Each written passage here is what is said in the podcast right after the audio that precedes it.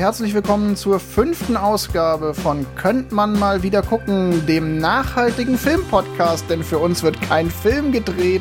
Wir steigen ins DVD-Regal und heben alte Schätzchen. Und wie immer ist äh, zugeschaltet der Johannes. Hallo zusammen und der Tim ist auch wieder dabei. Hallo. Ja, und heute zum kleinen Zwergenjubiläum von sage und schreibe fünf Folgen, die wir jetzt aufgenommen haben, hat äh, Johannes sich einen Film ausgesucht. Johannes, was haben wir geguckt? Wir haben den Klassiker Forrest Gump geguckt aus dem Jahre 1994. Ähm, wenn ihr ihn auch gucken wollt, könnt ihr ihn auf Amazon Prime gucken. Ähm, ja, ich glaube, die meisten kennen ihn, aber nochmal zur Erinnerung: Tom Hanks spielt Forrest Gump. Ähm, Regie hat Robert Zemeckis geführt. Wenn ich das richtig ausspreche, bestimmt nicht. Ist auch egal. Jeder weiß, ven du meinst. Der große, äh, der große Tom Hanks und der große Robert Zemeckis. Genau. ja, ja, eigentlich, glaube ich, unser erster richtiger Klassiker, an dem man nicht, an dem man nicht vorbeikommt. Meisterwerk ich glaube Alarm. Auch, ja. Meisterwerk-Alarm. Top irgendwas Liste auf jeden Fall. Ja, ähm, da reden wir gleich nochmal drüber. ja, äh, worum geht's für die Leute, die ihn nicht kennen oder ihn schon sehr lange nicht mehr gesehen haben? Äh, es geht um Forrest Gump, einem ähm, sagen wir, minder bemittelten jungen Mann aus Südamerika, äh, also Alabama. Aus, Süden, aus Alabama. Aus Alabama. Südstaaten. Also, aus den Südstaaten, das meinte ich mit Südamerika, was mir bestimmt äh, jemand vorhalten wird. Auf jeden ähm, Fall. Der sich so ein bisschen durch die, sagen wir, die letzten, naja, jetzt muss man ja von 1994 rechnen, also durch die letzten 40 Jahre der amerikanischen Geschichte quasi ähm, schlängelt und irgendwie ständig an ähm, Dingen teilnehmen, die weltbewegend waren.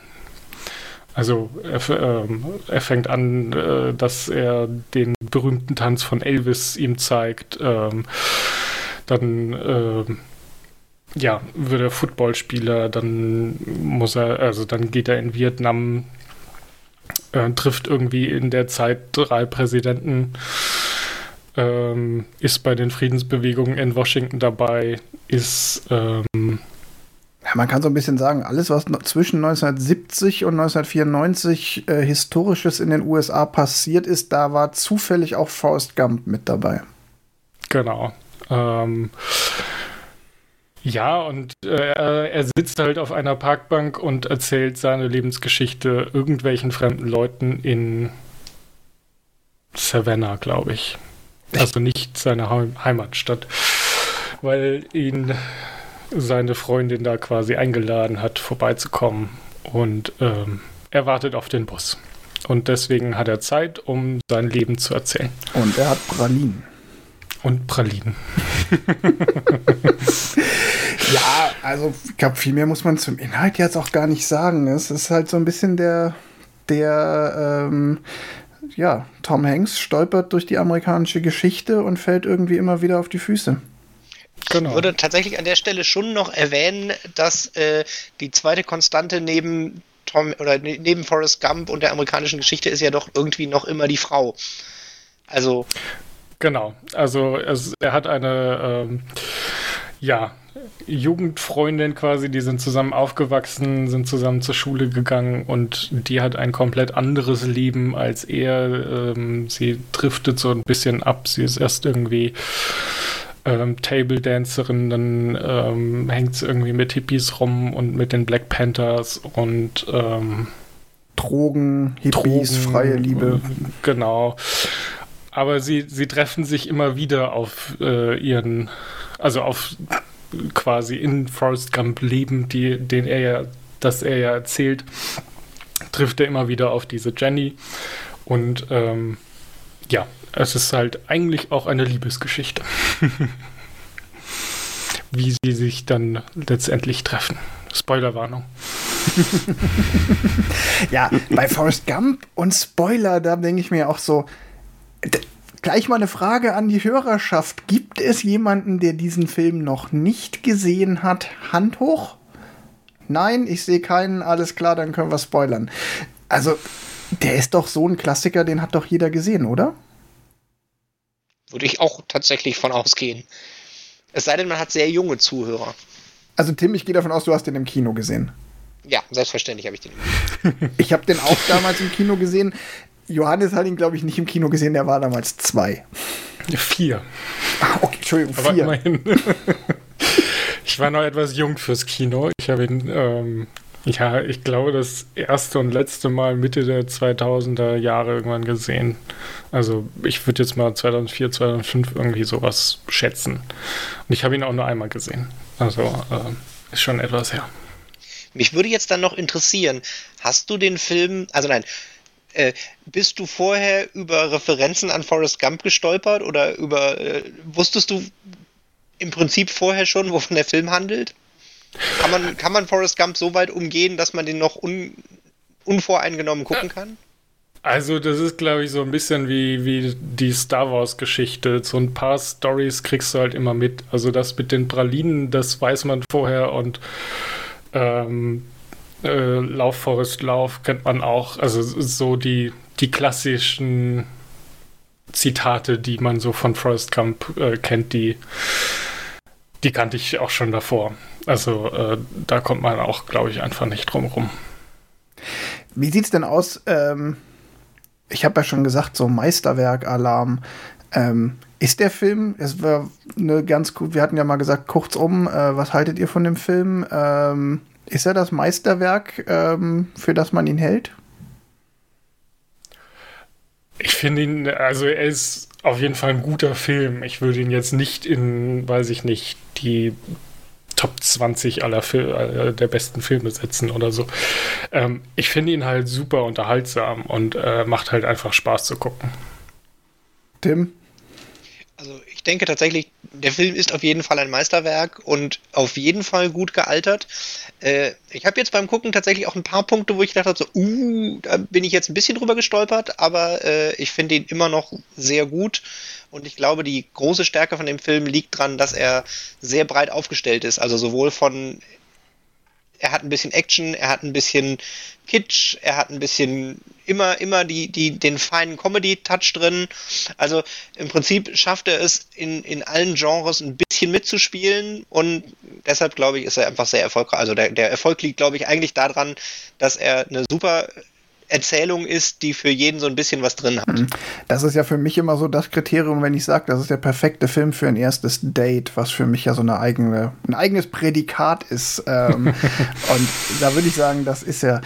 Ähm, ich, also ich habe mir auch gedacht, so, kann man diesen Film eigentlich nicht mögen, weil ich bin mit dem aufgewachsen. Wie gesagt, ich habe den im Kino gesehen. Das war jetzt auch schon, ne, ich war damals zwölf.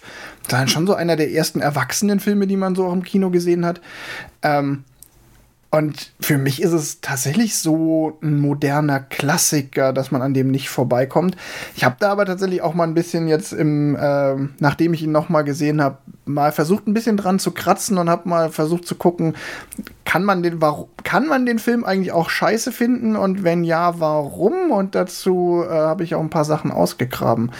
Kann wir, gehe ich nachher noch mal drauf ein. Ist ganz spannend. Trotzdem verteidige ich ihn. Ich halte ihn für einen modernen Klassiker und ein Meisterwerk. Ich würde ihn schon, ich würde ihm dieses Prädikat geben. Kommen wir mal ein bisschen zur Story, würde ich sagen. Ähm, ja, also, also er ist ja sehr vielfältig in der Story, würde ich jetzt mal sagen. Also es hat ja sehr viele Facetten und äh, er ist tatsächlich ein bisschen episodenhaft, finde ich. Also ähm, natürlich ähm, erzählt er sein Leben quasi in chronologischer Reihenfolge und ähm, ja, in dem einen Punkt ist er dann halt irgendwie auf dem College und dann halt nicht mehr, aber dann ist halt sein, sein komplettes äh, also dann kommt das auch nicht mehr wieder. Also ist schon sehr abgeschlossen, die, die einzelnen Stories. es ist ja auch im Prinzip erzählt er ja auch auf dieser Parkbank, äh, Bushaltestellenbank verschiedenen Leuten die Stories. Deshalb finde ich, passt das mit den Episoden schon auch sehr gut da rein. Dass er im Prinzip halt am Anfang jemand anderem eine Geschichte erzählt als später jemandem und dann halt relativ linear erzählt. Mhm fiel mir beim Gucken nie so sehr auf, aber es stimmt natürlich, jetzt wo du sagst, ähm, er erzählt ja nie einer Person seine ganze Lebensgeschichte, sondern er erzählt die wahrscheinlich drei oder vier Personen und jeder Person erzählt er eine Episode und es geht ja auch so, dass die, die Handlung springt ja auch nach jedem Lebensabschnitt von Forrest Gump äh, wieder kurz zurück zur Parkbank. Dann sieht man, wie irgendwie eine Frau oder ein Herr aufsteht, jemand anderes kommt und dann erzählt er die nächste Episode. Aber ich habe schon gedacht, so, es ist, äh, wenn man es jetzt mal böse nimmt, es ist schon eine ziemlich willkürliche Aneinanderreihung historischer Ereignisse, die eigentlich keinen so richtigen Zusammenhang haben oder nur sehr, sehr lose. Es gibt wenig größere Handlungsbögen. Ja, es gibt diese, diese Liebesgeschichte mit Jenny, ähm, die immer mal wieder ein Anknüpfungspunkt ist, aber Forrest Gump stolpert halt so dadurch. Ja, das Einzige, was quasi äh, konstant über alle Stories ist, ist, dass er halt schnell oder gut laufen kann. Also ähm, im, im College ist er halt der beste äh, Läufer im, äh, im Football-Team. Ähm, kann die, die komplette andere Mannschaft äh, wegrennen. Im Vietnamkrieg äh, rettet er irgendwie seine Kameraden, weil er so gut laufen kann. Ähm, später joggt er noch irgendwie drei Jahre durch Amerika. Und ähm, also das ist ja so das, das Einzige, was wirklich gleichbleibend ist eigentlich. Mhm. Also ja, da möchte ich noch sagen, also tatsächlich, was auch gleichbleibend ist und im Prinzip der große Charakter von Forrest Gump, äh, er hört immer auf jeden Ratschlag, den er gegeben kriegt, wenn es jemand Nettes ist. Also alles, was er tut, basiert immer darauf, dass ihm jemand Nettes, der ihm was Gutes will, einen Tipp gibt und er den gnadenlos befolgt. Vielleicht nicht immer so, wie er gemeint war, aber er hat tatsächlich bei nichts von diesen Episoden gefühlt einen eigenen Antrieb, außer bei, der, bei Jenny. Das stimmt. Und er ist, im Endeffekt ist ja er auch die große Konstante. Ne? Er ist der naive Tor, der, dem es zwar ne, körperlich an nichts fehlt, aber der halt einfach ähm, nicht der intelligenteste ist. Wird irgendwie am Anfang mal gesagt, der hat irgendwie ein IQ von 75. Und das gibt ihm halt diese Fähigkeit, als naiver Tor durch die Geschichte zu stolpern. Und das führt ja dann auch wieder dazu, dass er einfach so eine treu gute Seele ist, die alles annimmt, was man ihm, wenn man guter Gesinnung ist, rät. Und dadurch, dass er sich, wie du sagst, Tim, immer daran hält, stolpert er auch immer die Leiter hoch. Und ähm, das ist halt tatsächlich das. Also ich habe mir gedacht beim Gucken, eigentlich ist die Story nicht besonders toll. Es ist eigentlich so eine, wie ich sagte, willkürliche Aneinanderreihung von irgendwelchen Episoden. Aber die Tatsache, dass die, die Figur, die die Episoden als Kit zusammenhält, so unglaublich viel Charme hat und als dieser naive, gutmütige, absolut liebenswürdige Tor ähm, einem da so viel ja Andockmöglichkeiten gibt, den muss man halt einfach sympathisch finden. Das trägt halt über den ganzen Film. Ich glaube allgemein die Charaktere tragen über den Film, also auch nicht nur Forrest.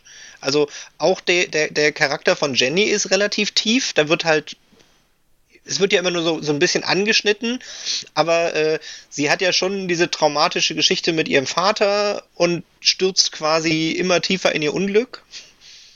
Und das ist, denke ich, schon auch ein guter Charakter oder ein starker Charakter, der halt auch irgendwie gut zu verfolgen ist und auch Lieutenant Dan ist. Also ich glaube schon, dass einfach die, die, die Hauptcharaktere, und das sind ja nicht viele, äh, schon alle so gut erzählt sind, dass man da immer mitgeht. Also ja, stimmt. Es ist gibt gut, das ist hm. episodenhaft, ist es trotzdem, weil natürlich der, der, der zweite Charakter ja. immer mit durchtauscht, aber. Aber es schadet halt auch überhaupt nicht. Also ich finde, ähm, obwohl es halt sehr episodenhaft ist und du quasi sagen kannst, okay, ähm, weiß ich nicht, nach der Vietnam-Story kann ich eine Pause machen, weil gerade gut reinpasst.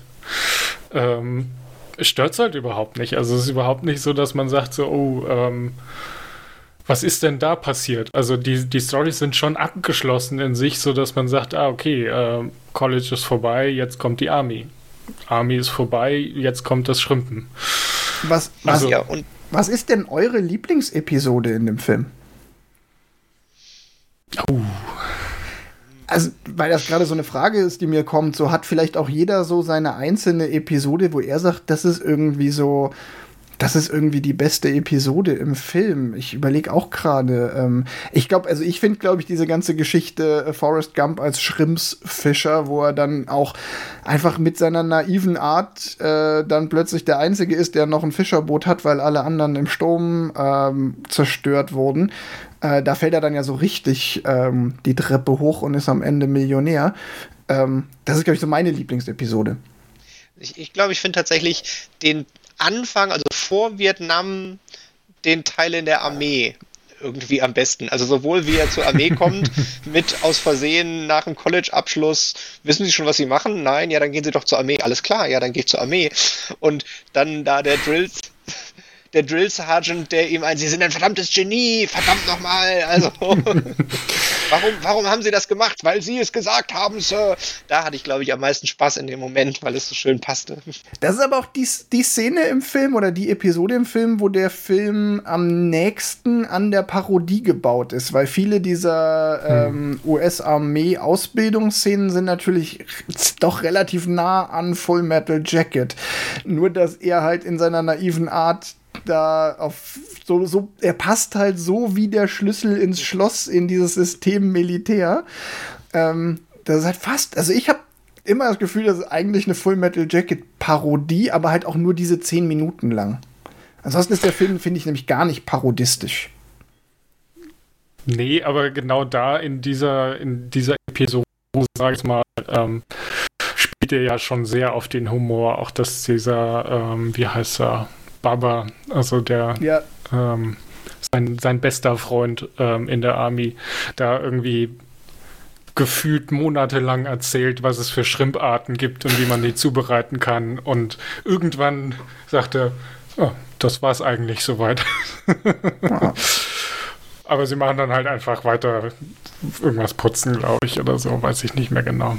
Ja, er schafft halt so eine, er hat immer eine richtig der hat eine große Prise Humor in allem, was er hat. Und diese ganze Story hat halt auch so viel Humor.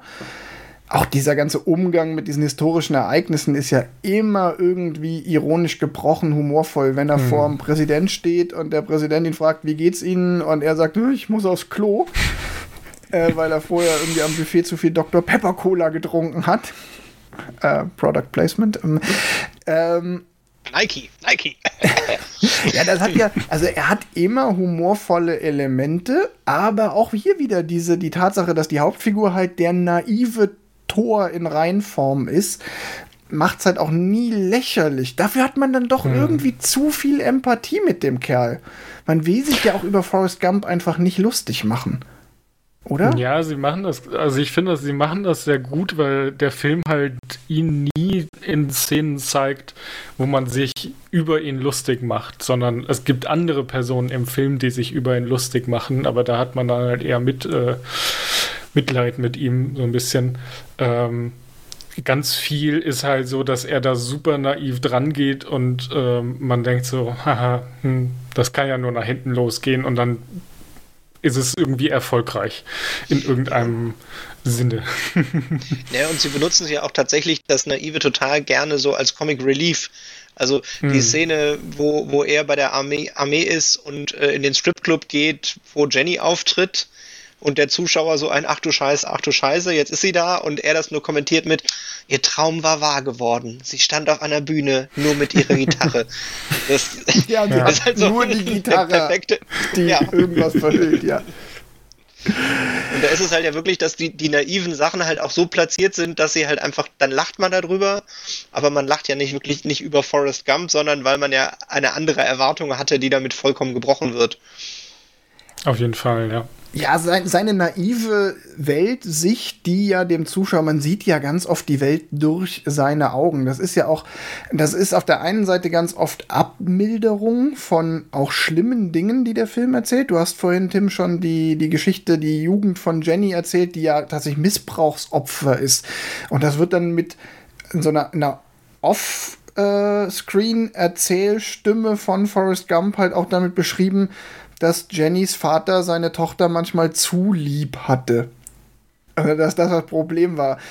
Und da fragt man sich erstmal noch so, hä, was ist damit jetzt gemeint? Und dann kriegt man aber natürlich in drei Sekunden, rafft man als Zuschauer, okay, damit ist eigentlich gemeint, dass der seine Tochter missbraucht hat. Ähm, also manchmal federt das so diesen Schrecken ab und manchmal zeigt es aber auch, es, ja, ich weiß nicht, ich finde es halt total schön. Der Film schafft es tatsächlich, dass man die Augen, dass man die Welt durch die Augen der Hauptfigur wahrnimmt. Und das ist eine, eigentlich eine wahnsinnig große Leistung. Hm.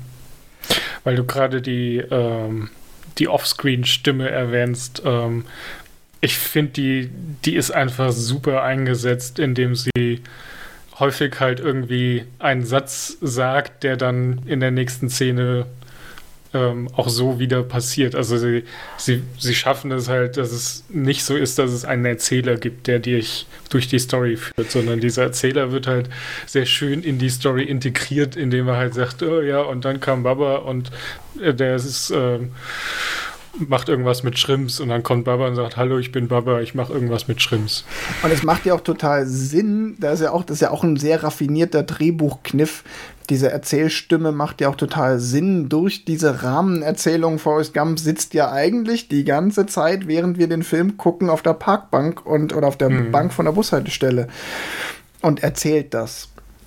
Ja, das ist halt, äh, ja, finde ich, finde ich sehr gut, dass man quasi auch da immer wieder zurückkommt und ähm, nicht so wie von, es gibt ja so ein paar Filme, die so, so eine Ich erzähl dir mal, wie mein Leben war, äh, Story haben, aber dann kommst du einmal am Anfang hin, siehst, weiß ich nicht, äh, die sitzen irgendwo und ganz am Ende kommst du wieder zurück und ähm, ja, das, das war jetzt übrigens mein Leben. Und da äh, bei Forrest Gump ist ja ganz viel äh, mit der Situation, dass er auf der Parkbank sitzt und diese Story erzählt. Ähm, also es gibt ja auch immer, äh, wie Tim schon erwähnt hat, die, die unterschiedlichen Personen, die ihm zuhören. Und ich glaube, man sieht es nur bei der ersten Person, aber die Person will sich ja mit ihm erstmal gar nicht unterhalten, sondern er sitzt auf der, auf der Parkbank und sagt, hey, mein Name ist Forrest, Forrest Gump.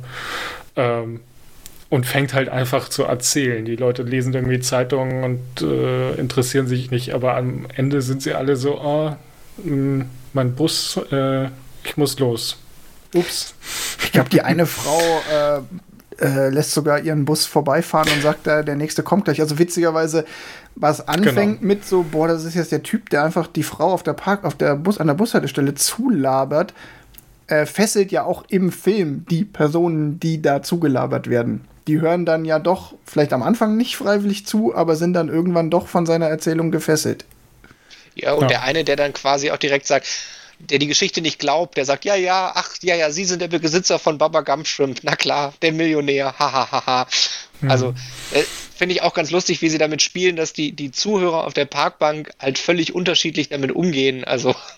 Wobei man aber auch sagen muss, diese Parkbank-Szenen sind halt super im Hintergrund. Also, die, man kann den Film auch gucken und die am Ende des Films schon wieder komplett vergessen haben, bis auf die Tatsache, dass es sie irgendwie gibt, aber ähm, ja. Ja, die, die sind für die für die eigentliche Story nicht wichtig, aber für den Film sind sie schon wichtig, denke ich. Also, weil sie halt gerade ähm, den Übergang zwischen diesen Episoden deutlich einfacher machen. Also, das ist halt aus der, aus der Drehbuchgeschichte quasi oder aus der Drehbuchsicht ein, ein sehr guter Kniff zu sagen, okay, wir machen jetzt hier so ein paar Episoden und wir haben halt eine grundlegende Story, auf die wir immer wieder zurückkehren können, ohne dass man direkt merkt, dass es so episodenhaft aufgebaut ist. Mhm. Ich glaube, es wäre deutlich ähm, unglaubwürdiger, wenn der Film halt quasi, ja, College ist vorbei, da kommt so ein Army-Typ und sagt, hey, was, weißt du schon, was du mit deinem Leben anfangen willst? Geh doch zur Army. Und dann sagt er, okay, und dann kommt man halt quasi ähm, dann kommt die Army und ähm, das ist halt so ohne diese Szenen dazwischen angereiht wäre. Ich glaube, das wäre ja. deutlich anstrengender zu gucken. Also es ist, es ist ein, finde ich, unglaublich gutes Drehbuch. Was einfach in vielen Kleinigkeiten viele Dinge extrem gut macht. Ähm, so dass man dem Film dann eben andere Sachen wie seine Episodenhaftigkeit auch absolut verzeiht. Mhm. Weil das hat mich nie gestört. Trotzdem finde ich ganz interessant, ja. äh, da möchte ich gerade drauf eingehen. Ich habe ja schon im Vorfeld erwähnt, ich habe mich ein bisschen mit der äh, Kritik an Forrest Gump beschäftigt, ähm, mhm. weil es mich dann interessiert hat, ob man den Film auch schlecht finden kann. Und tatsächlich ist mir dann aufgefallen, der kam damals und auch heute bei den Kritikern gar nicht so gut weg. Und vor allen Dingen auch die äh, eigentliche Geschichte, die da erzählt wird, wird teilweise richtig heftig kritisiert. Also ich habe eine Kritik gelesen äh, von einer Dame, die meinte, ähm, dass äh, der Film, nee, es war ein Herr aus dem McLean Magazine, kenne ich jetzt nicht, aber äh, es ist ein US-Filmmagazin oder in einem US-Magazin erschienene Kritik, der sagt, äh, dass die Erzählung so, äh, so programmiert sei, dass es den Film zu gucken sei, wie sich Software anzugucken. Oder ähm, eine andere, das war die Frau, auf die ich eigentlich hinaus wollte, die sagte, äh, dass sie fürchtet, dass die Szene, wo er auf der Hippie-Demo die Rede hält und dann geht das Mikrofon aus, eigentlich sinngebend für den Film sei, weil der Film hätte halt nichts zu sagen. Also ganz oft wird kritisiert, dass dem Film so eine, eine Aussage fehlt. Tatsächlich habe ich jetzt beim diesmal gucken was festgestellt, was mir vorher nicht so aufgefallen ist an, an Aussage oder an, an implementierter Aussage, wo ich gedacht habe, das ist relativ krass. Der Film ist extrem konservativ. Also das, das, was er da lebt, ist schon immer so das Klischee des, ah ja, der, der gute Junge, der und, und die Frau, die schafft es ja alleine nicht und stürzt sich da immer tiefer in ihr Unglück. Und äh, der eine Moment, wenn sie sich in dem Unglück fängt, ist ein, sie hat sich entschieden, ein Kind zu kriegen Mutter zu werden.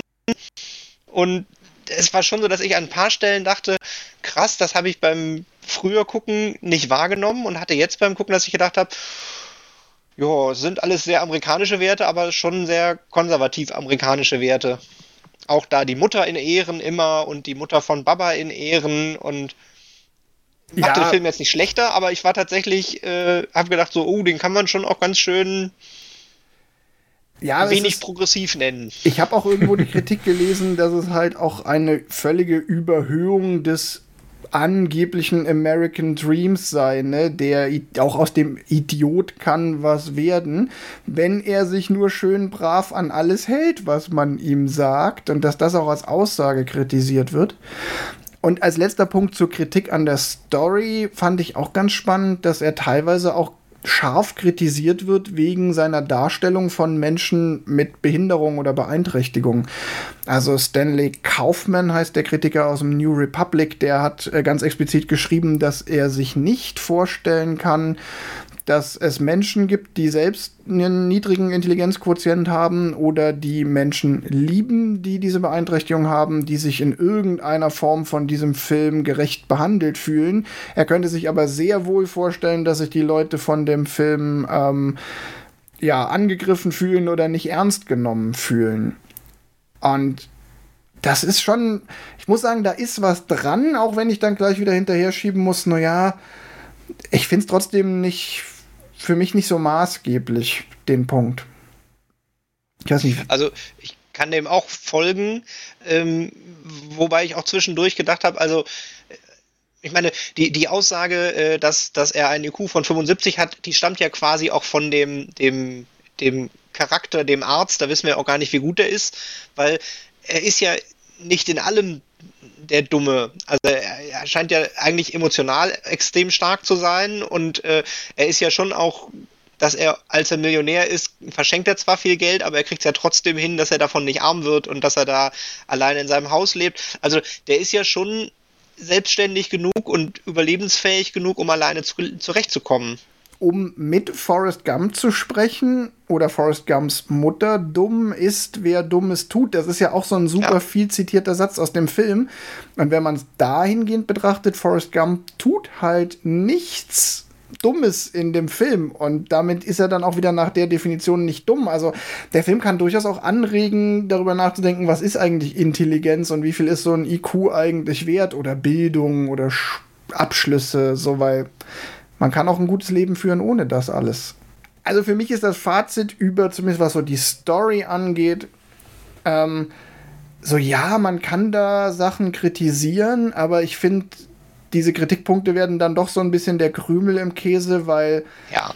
was ich vorhin schon mal sagte, der Charme dieser Figur und die Art, wie der Film Empathie erzeugt für die, seine Figuren, nicht nur für Forrest Gump, die überwiegt halt alles. Und ähm, genau, da ist mir dann auch noch mal so ein schöner Satz von Mark Kermit eingefallen, den ich ja total schätze als Filmkritiker. Der meinte mal, Film ist eine Industrie, die in der Lage ist, Empathie zu schaffen.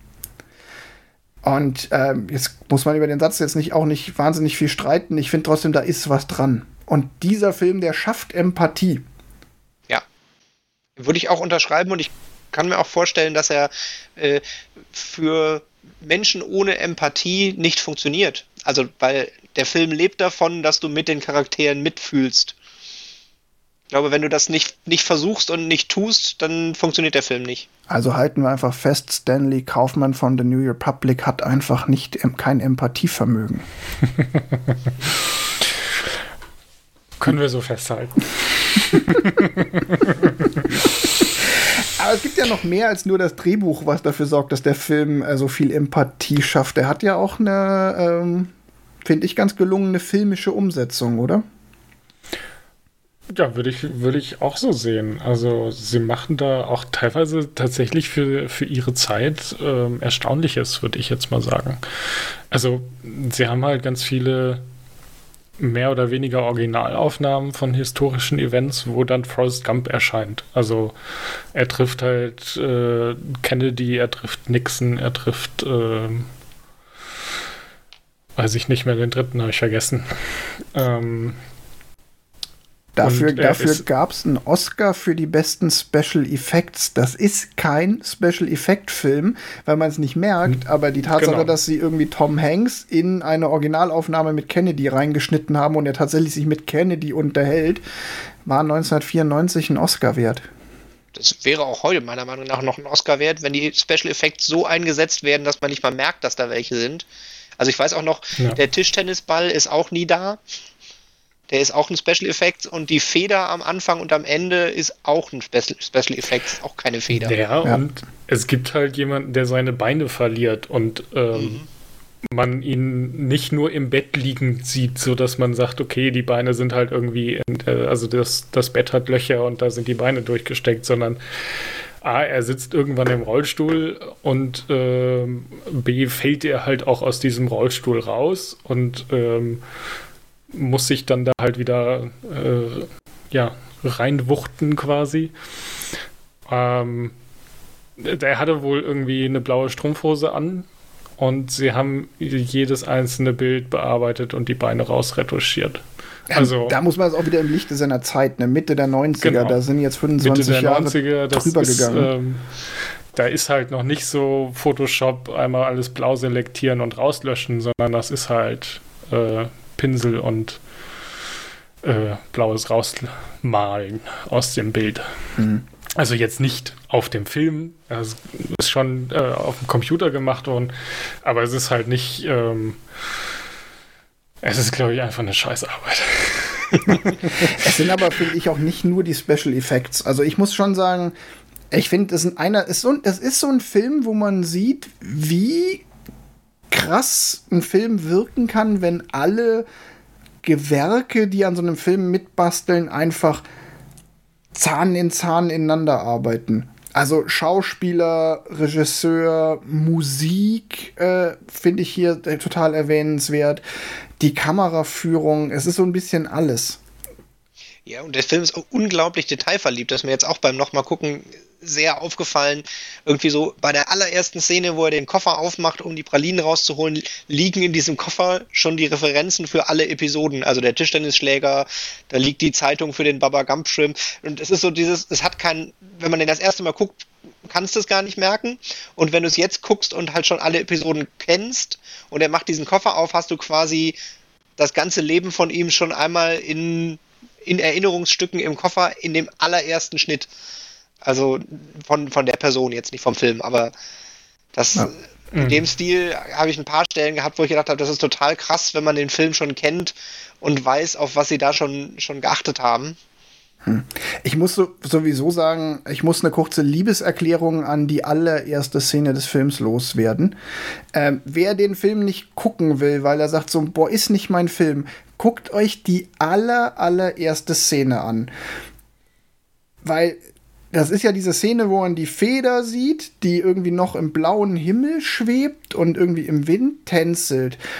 Und da beginnt es dann schon mit dieser Feder, der Kamera und der Musik, die perfekt zusammenspielen. Und die Musik ist genau auf den Flug dieser Feder komponiert dann fliegt diese Feder irgendwie mehrere Bögen und man sieht in der Szene eigentlich schon das ganze Setting. Die Bushaltestelle, hinten dran ist so ein klassisches Kolonialhaus, so ein weißes Südstaaten-Kolonialhaus, was später die Kulisse bildet, die Straße, vor der Forrest Gump ist. Man sieht sogar Tom Hanks aber im, auf der Parkbank sitzen, aber immer so, dass man ihn noch nicht wahrnimmt und auch gar nicht erkennen kann. Aber es ist so eine Andeutung. Und dann landet diese Feder vor den Füßen von Forrest Gump. Man sieht diese schmutzigen Laufschuhe. Das ist diese Referenz an seine Jogging-Episode. Und dann kommt zu Kamera, Musik und Schnitt, die in dem Film schon perfekt harmonieren, die Hand von Tom Hanks, die die Feder aufhebt und die Art und Weise, wie er diese Feder aufhebt, die irgendwie, man sieht nur die Hand und sonst nichts. Die Hand und noch ein Stück Schienbein. Und diese Hand drückt schon nur mit der Bewegung des Aufhebens der Feder so eine Art von Unsicherheit, aber auch Vorsicht, ganz behutsam, aber auch tastend hebt er diese Feder auf.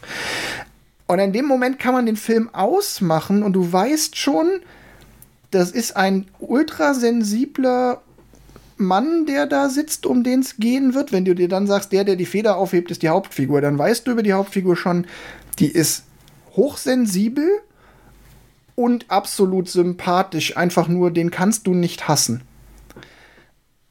Und das in 20 Sekunden und du hast das Gesicht von Tom Hanks noch nicht gesehen und der hat noch kein Wort gesagt das ist für mich einfach diese Szene, selbst wenn du alles andere an dem Film blöd findest, die Szene ist ein Meisterwerk. Ich habe das Gefühl, die wird auch ganz viel, also ich stimme dir, ich stimme dir zu, die ist super. Ich habe irgendwie das Gefühl, die Szene habe ich schon hundertmal gesehen. Also ich glaube, die wurde danach halt auch häufig kopiert. Zumindest ähnlich. Also ich, ich saß tatsächlich davor und dachte mir so, ach, daher kommt das. es gibt, glaube ich, auch keinen Film äh, der letzten 30 Jahre, der so oft zitiert wurde in Bild und Ton wie Forrest Gump. Ja, glaube ich auch. Also er hat, äh, glaube ich, da auch einen, einen riesen Einfluss auch auf sämtliche Popkulturen, die danach kamen. Ja, ich finde auch bei der Erzählstruktur sind noch super viele Sachen drin, die irgendwie den Film halt auch so schön rund machen. Also als habe ich mir als, als Notizen hatte ich mir noch aufgeschrieben, äh, die Politiker, die dauernd erschossen werden. Das, also, das, das ist, stimmt, ja. Es ist einerseits ein, als gefühlt ein Running Gag, aber das ist ja alles immer echt. Also es ist ja wirklich ein, er macht es ja sogar dann teilweise, dass er sagt, und dann wurde der nächste Präsident erschossen. Und das ist schon irgendwie, oder auf den nächsten Präsident geschossen, wurde ja nicht erschossen, aber das kommt quasi als Konstante in seinem Leben regelmäßig vor. Und was ich auch schön finde, äh, am in den ersten paar Episoden kommt auch immer noch mal der Rückblick von den alten Leuten in Alabama, die quasi den Forrest noch kennen als kleinen Jungen, die ihn irgendwo im Fernsehen sehen. Und ja, dieses Barbershop-Shop. äh, genau, Trio die quasi. Und sie sind aber auch so konsequent, dass sie dann damit plötzlich aufhören. Und das ist ja klar, weil die sind ja schon so alt die ganze Zeit. Das konnten sie nicht als Gag die ganze bis zum Ende durchziehen, weil das hätte vom Alter dann irgendwann nicht mehr gepasst. Ja, stimmt. Und also in dem so Moment, ich glaube, das ist dann auch so ungefähr korrelierend mit der mhm. Phase, wo seine Mutter dann stirbt und dann äh, sind halt auch die Verbindungen dahin erstmal so ein bisschen abgebrochen. Ja, und dieses immer wieder Aufgreifen von, von Themen, die man schon kennt, was aber sich perfekt in die Handlung reinfügt, das ist also in dem ja. Fall Drehbuch, aber einfach extrem gutes Drehbuch. Naja, und jetzt muss ich aber und wieder sagen, ne, die Tatsache, das, was du gerade erzählt hast, das war mir bis jetzt gar nicht so bewusst. Und auch das spricht schon unglaublich für den Film, dass ich den jetzt schon vier mhm. oder fünf Mal gesehen habe und ich ihn auch wachen Auges gesehen habe, um mir Besonderheiten des Films einzuprägen. Und du erzählst mir jetzt noch was Neues über den Film. Ich hatte es tatsächlich beim jetzt gucken auch, dass mir noch Sachen aufgefallen sind, wo ich gedacht habe, krass. Also mein persönliches Lieblingsding, was mir aufgefallen ist, ist so ein bisschen, ich mag ja bösen Humor und der Drehbuchschreiber hatte da einen bösen Humor, der nur funktioniert, wenn du wirklich genau aufpasst. Äh, Lieutenant Dan in der Szene, wo der vorgestellt wird, das erste, was er denen sagt, ist, zieht euch trockene Socken an, der Krieg frisst eure Füße. Ja. Und das ist so dieses, wenn du halt weißt, was aus ihm wird und irgendwie jetzt noch, noch zweimal, also er hat noch zwei Szenen, wo er, wo er redet und er hat ja im Krieg gar nicht so viel Redeanteil und irgendwie drei Sätze von ihm beziehen sich auf, ja, man muss hier auf seine Füße aufpassen, sonst, äh, und das war wirklich so beim diesmal gucken, das ist so krass, dass er quasi da ja so Foreshadowing, aber als Witz, äh, naja. Ja. Was, äh, das ist tatsächlich mir, das ist an mir vorbeigegangen. Äh, was ich mir dabei gedacht habe, ist so, als dann die ganzen Szenen kommen, wo sie irgendwie im, im was ist das, äh, ich, keine Ahnung, ist das der Monsun oder äh, irgend so ein ja, vier ja, genau, Monate langiger Monsun, Regen. Ja. Ähm, ähm, und sie warten irgendwie die ganze Zeit durch kniehohes Wasser oder so. Und ich mir denke, ja, okay, wie willst du da deine Füße trocken lassen kriegen? Wie willst du da Socken trocken lassen, wenn es den ganzen Tag regnet für vier Monate? das war für mich so die, die, das Foreshadowing von dem, ey, egal was ihr macht, sorgt für trockene Füße.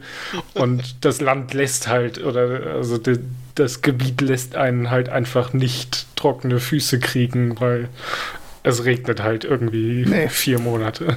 Mission Impossible. Genau. Ja. Also, ja, und. Nee, ich habe noch was, was mir auch in dem diesmal aufgefallen ist, äh, was ich ganz spannend finde, so in der filmischen Umsetzung.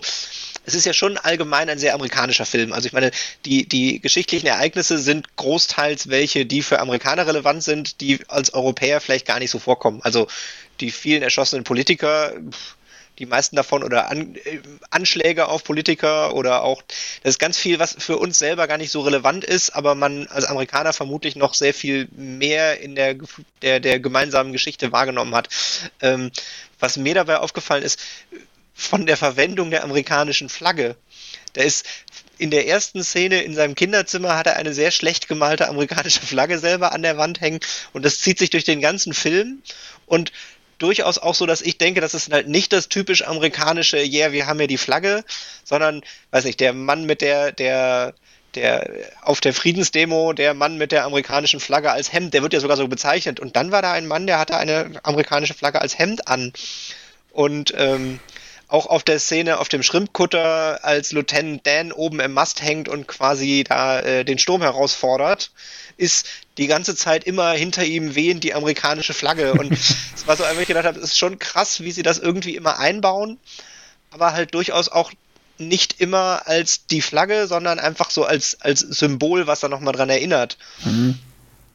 Und halt nicht, nicht so rein patriotisch, sondern einfach als ja, stilgebendes Element in verschiedenen Ausprägungen. Ähm, ich würde noch mal kurz äh, auf die Gewerke in dem Film eingehen, die ich ja in meiner Liebeserklärung an die erste Szene schon erwähnt habe. Der vereint natürlich auch ein paar echt gute Namen. Ne? Also ich gehe mal in den Stammbaum des Films. Ist ja auch hier mein Steckenpferd, da bin ich ja immer zuständig für. Ähm, eine Regie, Robert Zemeckis, Johannes, du hast es schon erwähnt, ne? der war damals, äh, bevor er den Film gemacht hat, schon super erfolgreich mit Zurück in die Zukunft, 1 bis 3. Äh, und äh, Roger Rabbit, auch ein ganz spannender Film, den wir hier mal gucken könnten. Und der hat danach halt auch so weitergemacht. Der hat noch Contact gemacht, der hat noch Castaway gemacht, ein ganz, ganz ein anderer großer Tom Hanks-Hit. Und äh, sein jüngstes bekanntes Werk ist Flight. Dann Musik, Alan Silvestri. Ich meine, Alan Silvestri ist, glaube ich, zusammen mit Hans Zimmer äh, der größte Filmkomponist der Gegenwart. Das von uns so hochgelobte Drehbuch ist von Eric Roth. Der hat gemacht Die Insider, Der Pferdeflüsterer, München, äh, Forrest Gump 2, ich meine Benjamin Button, also äh, äh, A Star is Born. Und ganz interessant, ähm, Dune in der Fassung, die jetzt 2020 hätte ins Kino kommen sollen, auf die alle gespannt warten. Da bin ich jetzt tatsächlich wieder sehr gespannt. Das klingt nicht schlecht für Dune. Ja, und die Kamera ist auch kein unbeschriebenes Blatt. Don Burgess hat gemacht danach noch Castaway, äh, Spider-Man mit Sam Raimi und The Book of Eli ist jetzt vielleicht auch eher ein ein Film aus der zweiten Reihe, aber der definitiv auch optisch überzeugt. Und im Cast, ich meine, Tom Hanks, ich habe mal geguckt, Tom Hanks hat in der IMDb 93 Einträge als Schauspieler. da fange ich jetzt gar nicht an. Wenn wir jetzt alle Tom Hanks-Filme, die erfolgreich waren, aufzählen, dann äh, geht, müssen wir eine extra Folge anhängen. Bei Tom Hanks sei aber erwähnt, der hat 1993 einen Oscar bekommen für Philadelphia und direkt im Folgejahr den zweiten Oscar für Forrest Gump. Also der hat mit Forrest Gump tatsächlich seine Karriere gekrönt, nicht nur weil er dafür einen Oscar bekommen hat, sondern weil er den zweiten in Folge bekommen hat. Äh, dann Robin Wright spielt ja äh, die Jenny äh, die man jetzt aus House of Cards vor allen Dingen kennt in jüngster Vergangenheit. Ja, und natürlich nicht zu vergessen, den könnte man auch mal wieder gucken. Das ist Buttercup aus mhm. Die Braut des Prinzen. Könnte man auch mal wieder gucken. Auch ein super Film. das war mir gar nicht klar, dass die da mitspielt. Ähm, äh, Tatsächlich, das hat mir auch hat mir Amazon verraten, als ich gedacht habe, die kenne ich doch. Ja. Aber ich war völlig begeistert. Und hier Sergeant Dan, die andere große Nebenrolle, Gary Sinise, ähm, der hat noch mitgespielt in Apollo 13 und The Green Mile, ebenfalls an der äh, Seite von Tom Hanks. Und in jüngster Vergangenheit noch mal bei Tote Mädchen lügen nicht, also 13 Reasons Why der Netflix-Serie. Es ist also auch echt nicht unbeschrieben und dieser gesamte Cast hat es halt auch im Jahr 1994 auf sechs Oscars gebracht. Darunter bester Film, bester Hauptdarsteller, bestes Drehbuch, beste Regie, bester Schnitt und dann zuletzt beste Effekte. Also der hat halt auch alle Hauptoscars, die man ja manchmal so benennt, abgeräumt. Und er war kommerziell erfolgreichster Film 1994 in den USA und in Deutschland und damit äh, genug der Datenzahlen und Fakten. Dieser Film war einfach unglaublich erfolgreich. Ich, ich habe noch einen, einen äh, beim Gucken ist es mir aufgefallen und ich habe ihn erkannt. Äh, das müsste der erste Film von Haley Joel Osment sein, den alle als das Kind aus Six Sense kennen. Mhm. Wo kommt der denn und vor? Zwar, der ist, der ist Forrest Gump Junior. Ah, Sicher? Und es war wirklich ein, ja, ganz sicher. Okay. Und es war wirklich eine, er kam ins, ins Bild und es war so, ey, äh, Moment mal, das ist doch, das ist doch, geguckt, ja. Der hat aber dazwischen er. zugenommen zwischen den zwei Filmen, oder? Er ist vor allem äh, von vier auf zehn, also ich meine, da hatte er sechs Jahre Zeit zu wachsen. Ja, okay. das tun Kinder manchmal. Ach so, Forrest Gump Junior. Du meinst nicht Forrest Gump als Kind, sondern du meinst. Nein, nein, das Kind von Forrest. Ah, okay, ja. das ergibt viel mehr Sinn. Ich dachte, der als, als Kind sieht der Forrest Gump doch ganz anders aus. Okay. Ja, wieder was gelernt. Also so ein Fazit von mir, als ich auch diesen ganzen Cast und diesen Erfolg mir angeguckt habe und ne, kommerziell erfolgreichster Film ähm, und dann sehe ich aber diese ganze Kritik und der hat zum Beispiel bei Rotten Tomatoes hat der beim Publikum eine Wertung von 94 Prozent und bei den Kritikern eine Wertung von 71. Das ist erstaunlich schlecht. Was, was sagt denn das Lexikon, wo du jetzt schon bei den Kritikern ja, bist? Deshalb wollte ich sagen, der ist halt beim Publikum gefeiert und bei der Kritik echt äh, unbeliebt. Und das Lexikon des internationalen Films äh, sch schlägt genau in die Kerbe. Das Lexikon des internationalen Films sagt, eine ganz auf den nicht immer überzeugenden Hauptdarsteller zugeschnittene Meer vom reinen Tor, der unbeirrt auf seiner Suche nach Glück durch die amerikanische Zeitgeschichte wandelt. Das naive Buch und die uninspirierte Regie halten mit dem technischen Aufwand nicht Schritt, sodass sich nur in Ansätzen Reflexion und ironische Brechung des Zeitgeschehens einstellen. Da würde ich jetzt das mal widersprechen. Das, das ist ein Brett, oder? Das ist schon also insbesondere hart. die schauspielerische Leistung. Das ist schon wirklich. Und uninspirierte Regie, das finde ich jetzt halt auch so gar nicht. Nee. Also ich kann da, wie gesagt, ich habe jetzt schon so viel Liebeshymne versprüht. Ich finde es nee. tatsächlich ganz spannend, wie schlecht der in der Kritik angekommen ist. Ja, das ist tatsächlich sehr spannend, vor allem weil es ja jetzt mittlerweile einfach ein super Klassikerfilm ist. Also keiner würde ja sagen, oh, Forrest Gump, nee, mag ich nicht. Die haben das bestimmt geahnt und gedacht, komm, den können wir ja mal verreißen. Das tat dem auch nicht mehr. Also ich habe noch in der Kritik, um noch einmal in die Kiste zu greifen, ähm, ich habe noch einen aus, dem, aus äh, Jonathan Rosenbaum vom Chicago Reader. Ich war so eine Quelle, die ich gefunden habe. Ähm, der sagt, äh, ein bisschen frei übersetzt, dass die, ähm, die Botschaft, dass Dummheit äh, Erlösung bedeutet, die der Film angeblich verbreitet, sei halt genau das, was der amerikanische Pöbel hören will. Das, das ja, könnte ich noch eher unterschreiben. aber ich finde halt, also er ist halt wenig intelligent, aber er ist ja nicht dumm. Also er, er stellt sich vielleicht manchmal sehr na naiv äh, vor Dinge, aber die Dinge, die er tut, können ja, also die dafür ist sein Intelligenzquotient egal. Er kann halt schnell rennen. Der kann auch ein schlauer Mensch. er ist halt vielleicht einfach ein bisschen äh, also er nimmt die Sachen halt sehr wörtlich. Und wenn jemand sagt Run Forest Run, dann müssen sie halt Stoppschilder im Stadion aufhängen. Das fand ich ein sehr, sehr nettes äh, Bilddetail. dann bin ich aufs College gegangen. Ja, und ich finde ja. die, find diese Botschaft, ich finde auch diese Aussage, dass der Film keine Botschaft hätte, nicht so richtig, richtig. Und ich finde auch hier dieses letzte Zitat, dass die Botschaft einfach nur ist, Dummheit ist Erlösung, finde ich ist auch falsch. Ich finde, die Botschaft ist halt eher, du musst halt nicht intelligent sein, um auch durchaus kluge Entscheidungen zu treffen. Ja. Ja, du, du könntest ja die gleiche Story erzählen, ohne dass du diese, äh, ähm, diese kleinen Schnitze an die, in die Zeitgeschichte einbaust. Also, dass er halt ständig den Präsidenten trifft, ist ja einfach lustig, aber ja. für den Film vollkommen egal. Davon abgesehen muss ich auch ganz klar nochmal sagen, mir ist auch völlig egal, ob der Film eine Botschaft hat. Ich habe gute zwei Stunden mitgefühlt mit dieser Figur und äh, diese Figur war mir zu keinem Zeitpunkt, wie gesagt, ich habe die noch nicht ganz gesehen, da war sie mir schon nicht egal. Und das ist alleine hm. ist ja schon eine Leistung, die viele Filme nicht vermögen zu erbringen. Und ja. Was ich mich noch ein bisschen gefragt habe, ist so zum, zum Abschluss der Kritik vielleicht, äh, glaubt ihr, dass der Film äh, zeitlos funktioniert oder überholt er sich irgendwann? Oder wird der irgendwann? Wie altert der? Ich glaube, der altert extrem gut. Und zwar habe ich auch eine Theorie, warum. Und zwar denke ich, dass es daran liegt, dadurch, dass der Film komplett in der Vergangenheit spielt. Also auch aus Sicht 1994 spielen alle Szenen in der Vergangenheit. Also die neueste Szene im Film ist ja 82, glaube ich.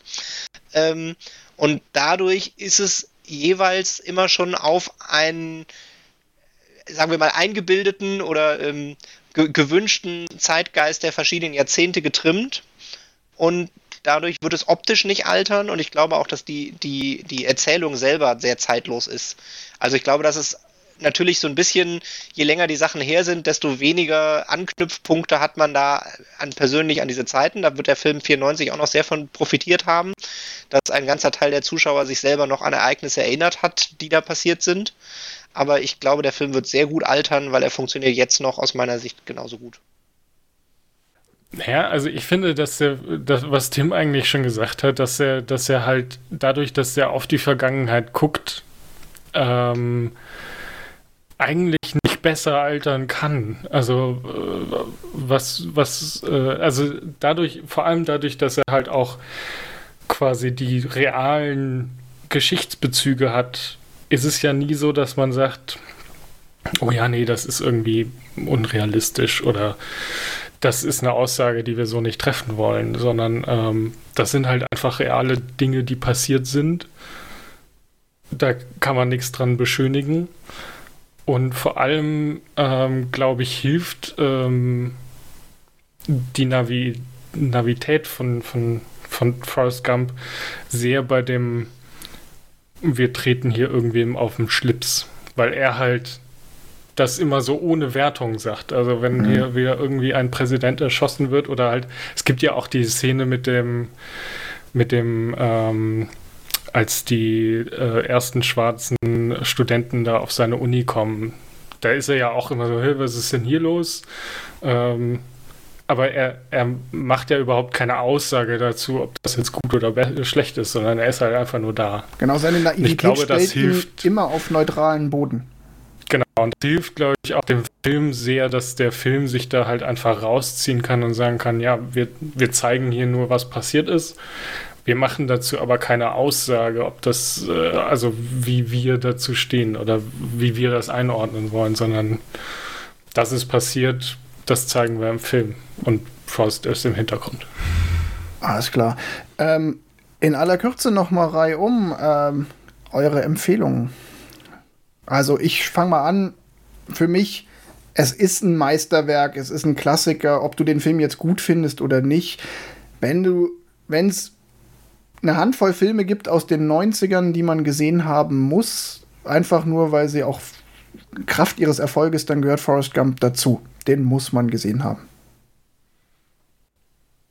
Ich würde tatsächlich widersprechen. Ich würde sagen, man muss ihn nicht gesehen haben, weil der Film halt einfach, einfach, also er ist super. Ich, jeder soll ihn gucken, aber ich würde ihn jetzt, äh, ich würde niemanden dazu zwingen und sagen, oh, du hast Forrest Gump nicht geguckt, ich rede nicht mehr mit dir. Doch. Sondern es ist halt, nee, es ist, es ist ein, ein super Film, aber wenn du ihn nicht gesehen hast, hast du jetzt auch in deinem Leben selbst nichts verpasst.